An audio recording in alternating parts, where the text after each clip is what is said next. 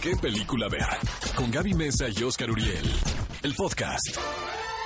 Cinefilos, estamos de regreso en qué película ver un programa de Cinepolis y como cada semana ha llegado el momento de compartirles la encuesta de la semana. Vayan en este momento, bueno, si vienen manejando no, cuando se estacionen, vayan a las redes de ExaFM en Twitter y contesten a la siguiente pregunta. ¿Cuál es tu película favorita de Lindsay Lohan? Porque déjenme contarles que ayer, a ver. ayer fue cumpleaños Qué de Annie y trivia, Holly. ¡Qué bruto! Opciones. Es la mejor trivia que he escuchado en mi vida. está muy buena. A ver, ¿cuáles son? Juego de gemelas. Ajá, esa va a ganar. Chicas pesadas. Ah, no, esa es, esa es. Un viernes de locos o Freaky Friday y Herbie a toda ma- marcha, que posiblemente sea la más débil.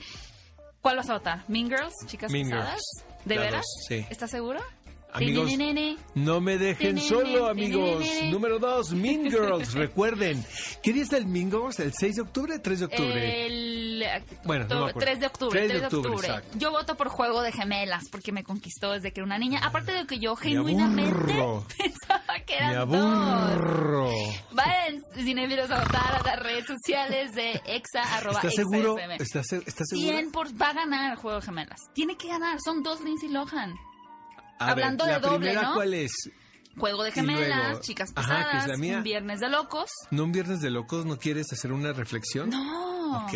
No, oigan, y hablando de dobles, esta no es tecnología nueva, pero tenemos un estreno en cartelera. Así es, vamos a los estrenos, amigos. Proyecto Géminis, ¿qué les digo? ¿Por dónde empiezo? por Miren, Will Smith. siento que es un ejercicio de estilo que eso está es muy interesante porque Ang Lee es podemos te puede gustar no te puede gustar el trabajo de Ang Lee hay algunos trabajos eh, algunas películas que creo que son muy buenas otras no tanto pero en lo que todos podemos coincidir es en que es un director que siempre se está probando Todo el tiempo. todo el tiempo. Y es un creativo que le gusta indagar en los géneros y llevarlos al límite.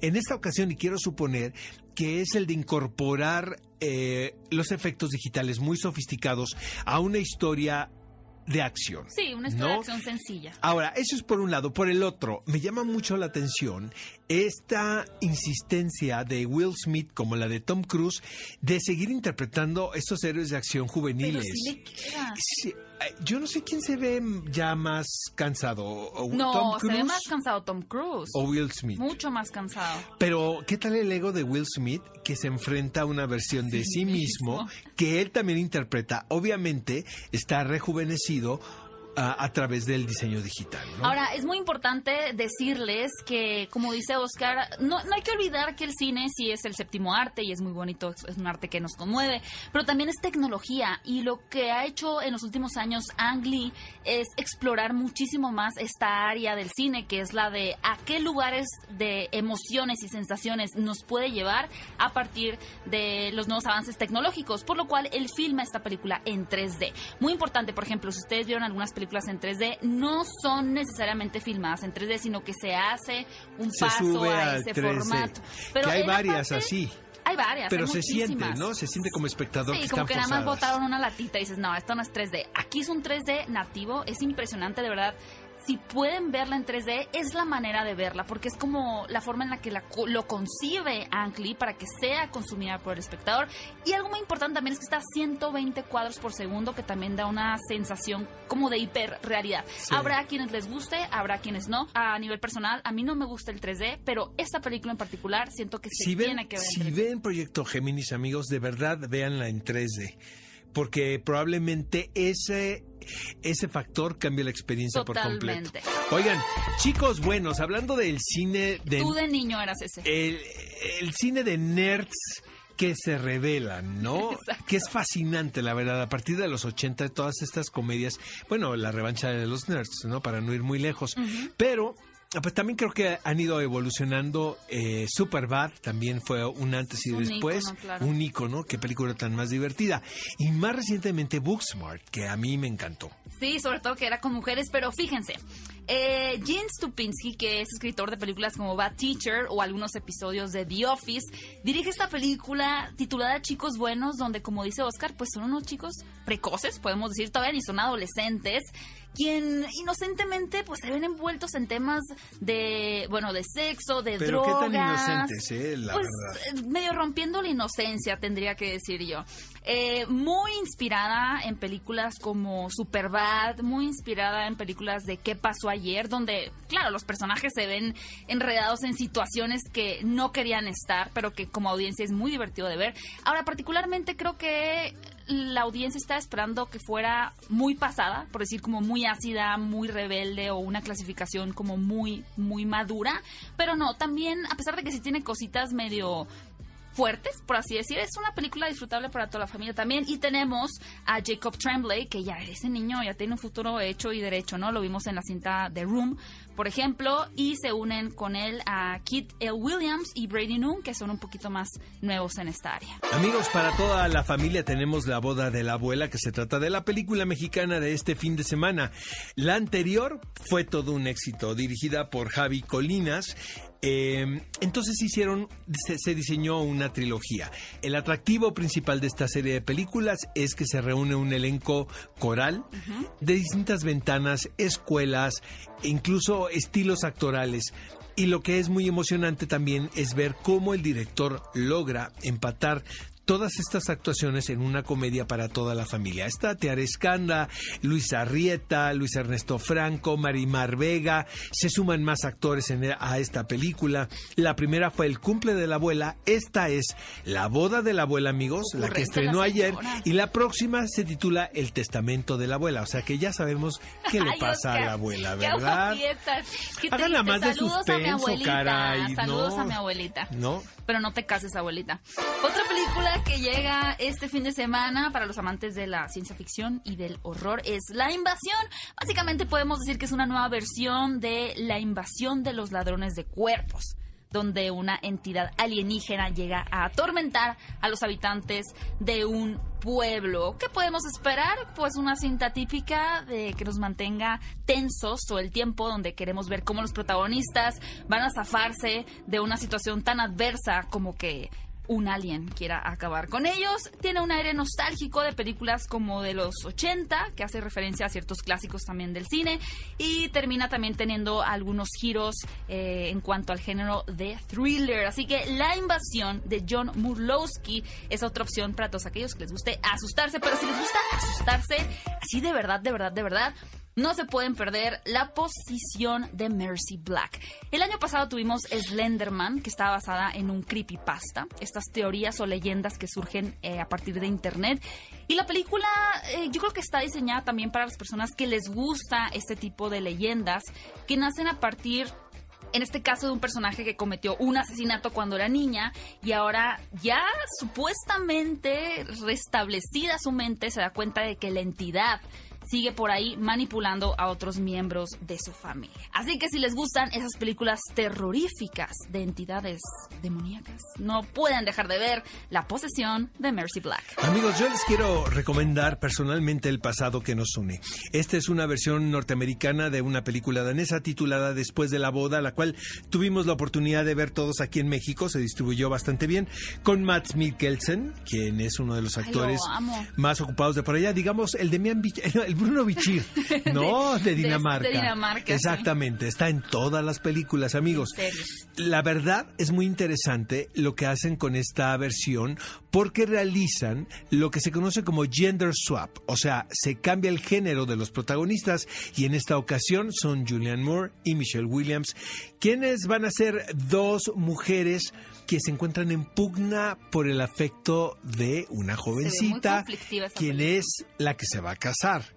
Ahora, no hay pocas ceremonias que provocan tanto como una boda, ¿no? Sacan lo mejor y lo peor de ti, creo. 100%. Por favor, cuando hagan una boda, repartan alcohol del bueno, porque si reparten chafa, luego, luego ya a las 2 de la mañana... Un balazo en el pie. Anda, empiezan los balazos, exactamente, y empiezan a decir cosas que no debieran. Bueno, mm, eh, Julianne Moore y Michelle Williams se comportan como las damas que son. Tuve la oportunidad de entrevistarlas en Nueva York a propósito de esta entrevista. Realmente una gozada a platicar con ellas. dos mujeres muy inteligentes y probablemente dos de las mejores intérpretes que hay en los Estados Unidos. Vamos a escuchar esta entrevista. Regresamos con más aquí en qué película ver un programa de Cinépolis por XFM 104.9. Hasta hace poco tiempo tenía mis dudas sobre nuevas versiones de películas, pero juro por Dios que esta y Gloria Bell son superiores a la original. Como actrices, ¿de qué depende una adecuada traslación de una original a otra versión? ¿Cómo te fue con Gloria Bell?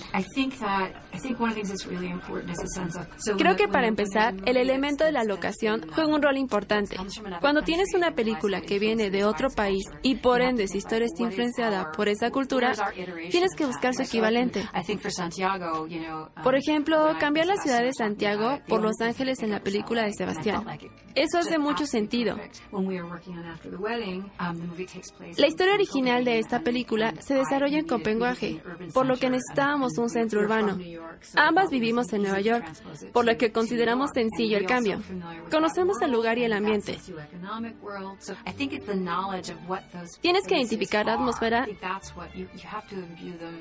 que demanda la historia y afincarlas con tu realidad. Michelle, para mí esta película va de tomar decisiones en la vida, buscando nuestro propio bienestar, sin importar lo que los demás piensen de nosotros. ¿Estás de acuerdo con esto? Llegas a cierto punto en la vida donde te preguntas, ¿soy únicamente la suma de las decisiones que he tomado? ¿Cómo puedo vivir con eso? Tratamos de ser una mejor persona todos los días cargando con todo ese equipaje. El personaje de Isabel trata de huir de todo eso y reinventarse completamente. Pero vuelve a estar en una situación que le enfrenta con quien era, con lo que hizo y con las decisiones que tomó tratando de vivir con lo que sucedió años atrás.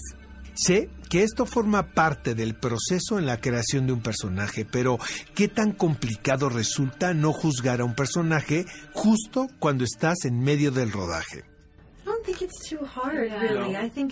No creo que sea difícil, porque tratas de identificarte con él desde un principio.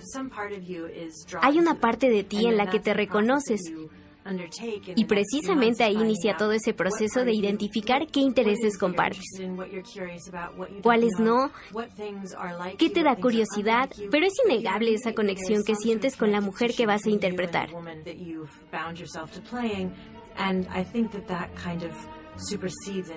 Y eso pasa con cualquier estímulo de juicio sobre el personaje. Le estaba comentando al director que a pesar que la película es sumamente dramática, el tono de la misma es como si fuera una pieza, como un texto de Chekhov. ¿Cómo encuentras ese tono aunque estés interpretando momentos sumamente dramáticos? Me encanta que lo digas. La idea de los textos de Chekhov es presentar la vida tal y como es momentos divertidos y otros no tanto, trágicos incluso.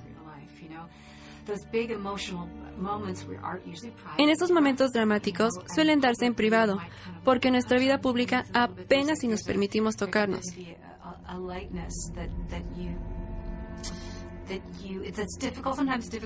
Tratamos de buscar una ligereza a las cosas. En la escena central de esta película encontramos a Billy, Michelle y Abby enfrentando un conflicto melodramático sin embargo, los vemos platicando, tomando café. Me encanta porque me recuerda esos momentos en los que estás tomando decisiones vitales. Y sin embargo, estás por encima de la situación, como si no pasara nada. Michelle, en Fossey Verdon estuviste fenomenal. Muchísimas gracias. Gracias por la entrevista. Gracias. Gracias. Realmente muy buena la entrevista, Oscar. Felicidades y muy admirable también el trabajo de estas dos actrices. Cerremos la cartelera de estrenos con la cinta titulada El árbol de higo, que eh, bueno, es una película de época situada en 1989 y está basada en las memorias de la cineasta. Ella eh, en su vida tuvo que abandonar a su país a los 11 años de edad por la guerra. Por lo cual, aquí a través de un personaje ficticio se va a explorar las dificultades de tener eh, una edad tan complicada como lo es esta transición entre la infancia y la adolescencia, simultáneamente siendo atacado o pervertido por todas estas crudezas de la guerra. Hay una situación amorosa también por ahí, pero sobre todo nos invita a considerar esta reflexión sobre la situación migratoria que se vive alrededor del mundo. Una película muy conmovedora y sobre todo muy pertinente, que tiene un tema que si bien es de época, pues todavía es muy importante analizarlo al día de hoy. Ve a Cinépolis y utiliza el hashtag qué película ver. Escúchanos en vivo todos los sábados a las 10 de la mañana en ExaFM 104.9.